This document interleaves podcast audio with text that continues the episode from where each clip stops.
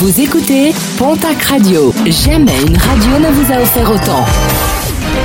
L'information locale à 9h, c'est sur Pontac Radio. Bonjour Jean-Marc Courage Sénac. Très belle matinée. Les dégâts ont été très nombreux suite au passage de la tempête Justine dans la région. L'estacade de Cap-Breton a notamment été coupée en deux, l'ouvrage n'ayant pas résisté à la force des vagues dans la nuit de samedi à dimanche.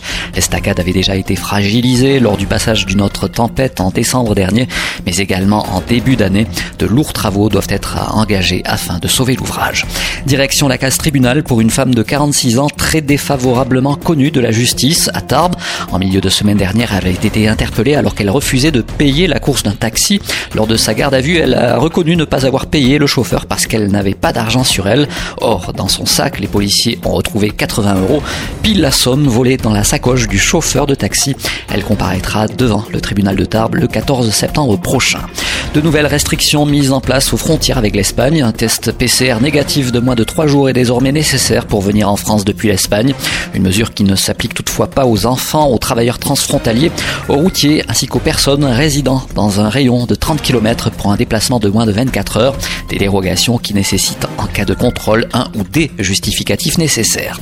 Les résultats sportifs de ce week-end avec en rugby une victoire qui fait du bien en top 14, celle de la section paloise à Lyon 17 à 18. Bayonne ne jouait pas ce week-end en raison de cas de coronavirus au sein de l'effectif Genet en Pro D2. Lourde défaite de Mont-de-Marsan à Nevers 36 à 6 en championnat national. Victoire de Tarbes face à Bourgoin-Jallieu 26 à 10. Victoire de Dax à Dijon 20 à 26. En basket Jeep Elite, défaite de Polac Ortez qui recevait Champagne Basket 86 à 97.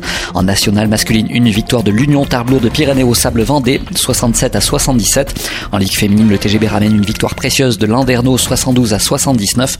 Défaite de Basketland qui recevait Lasvel 63 à 75. Et puis en football, Ligue 2, une victoire qui fait du bien, celle du Pau FC qui se déplaçait samedi à Guingamp, victoire finale de buts à 3. Le Pau FC désormais avant-dernier au classement.